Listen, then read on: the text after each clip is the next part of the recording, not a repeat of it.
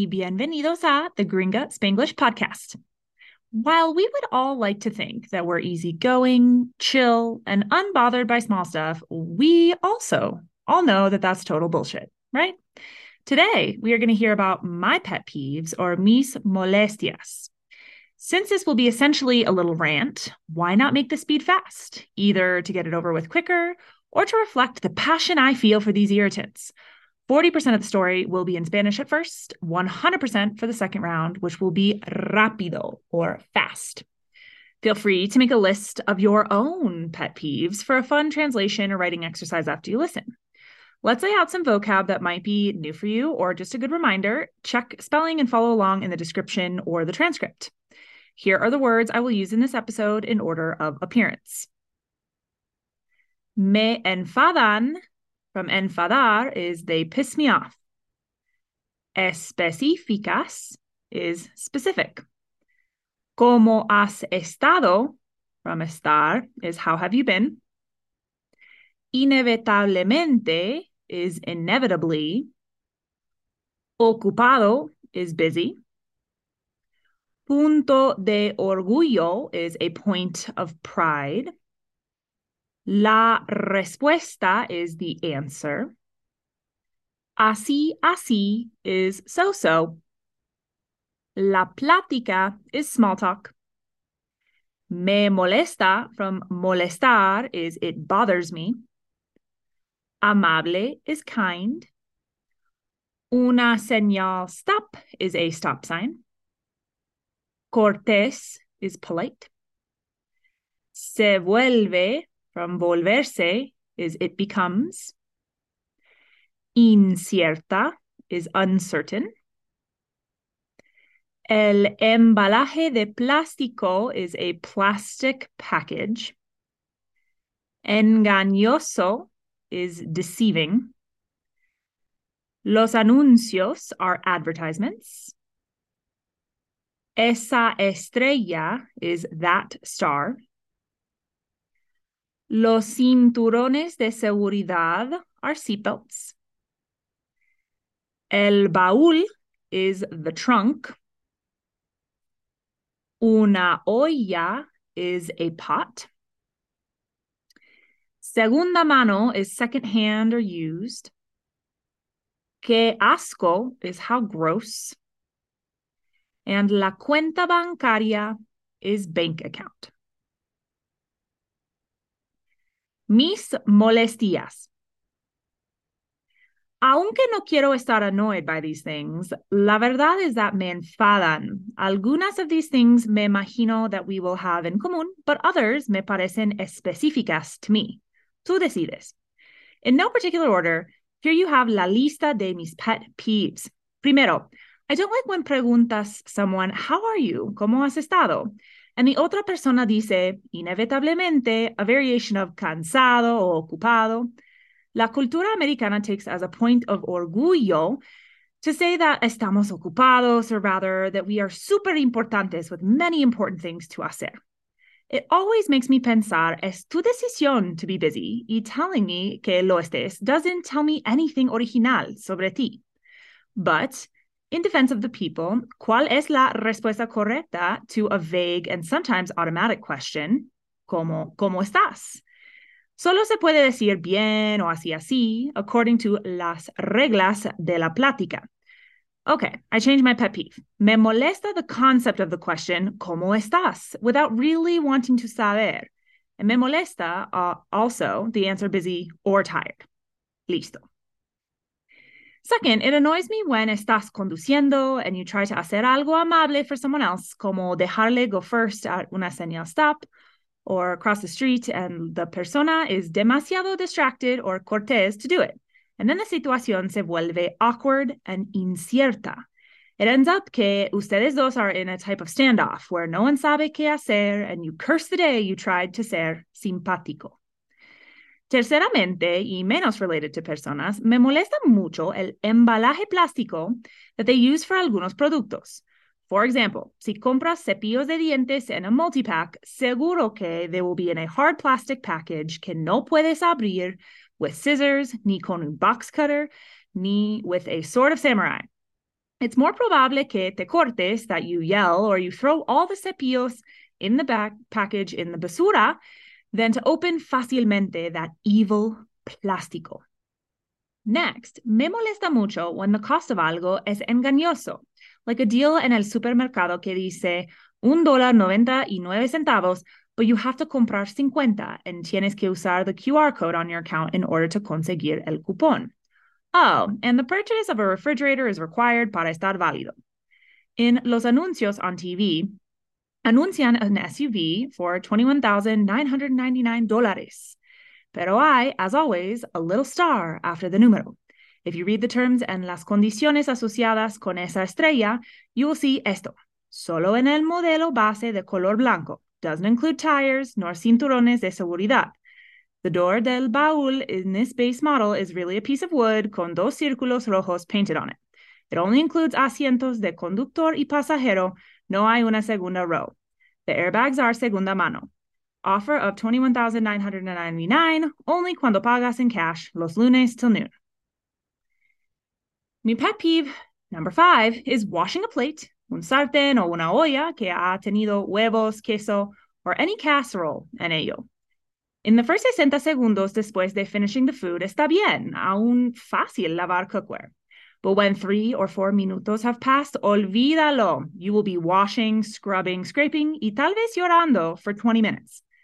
Tratas de let it soak overnight with the weak esperanza de tener una situación mejor in the mañana, when in reality, todavía es a horrible task y siempre hay dry parts that have a certain tipo de cemento stuck to them. Qué asco. Lastly, it bothers me when olvides the password for something y para acceder a la cuenta, you have to pass two types of verificación of móvil and of email, a CAPTCHA and security questions. Todo cuando estás seguro that you remember the original contraseña. Por fin, you have la opción de enter a new contraseña. You think, no sé lo que era la password, but it wasn't lo que pensé. pensé. Tal vez puedo use it now as a new one. Entras la contraseña that you wanted antes y recibes un error. That contraseña was already usada. ¿Cómo es posible? To be and to not be the previous password. Lleno de furia, levantas the laptop above la cabeza with ganas de breaking it over your knee, but you respiras deeply and remember how much a MacBook costs. In the fin, you decide nunca to use this website anymore. Who cares that it's tu cuenta bancaria? Now, if you're convinced that I'm a terrible person and need not hear the Spanish to confirm that, cool. All done for this episode. If you do want to hear all those English words translated for a full Spanish high speed story, then here it comes. Mis molestias. Aunque no quiero estar molestada por esas cosas, la verdad es que me enfadan. Algunas de esas cosas me imagino que tendremos en común, pero otras me parecen específicas a mí. Tú decides. Sin orden particular, aquí tienes la lista de mis molestias. Primero, no me gusta cuando preguntas a alguien, ¿cómo estás? ¿Cómo has estado? Y la otra persona dice, inevitablemente, una variación de cansado o ocupado. La cultura americana toma como punto de orgullo decir que estamos ocupados, o sea, que somos súper importantes con muchas cosas importantes que hacer. Siempre me hace pensar, es tu decisión estar ocupado y decirme que lo estés no me cuenta nada original sobre ti. Pero, en defensa de esas personas, ¿cuál es la respuesta correcta a una pregunta vaga y a veces automática, como ¿cómo estás? Solo se puede decir bien o así así, según las reglas de la plática. Ok, cambio mi molestia.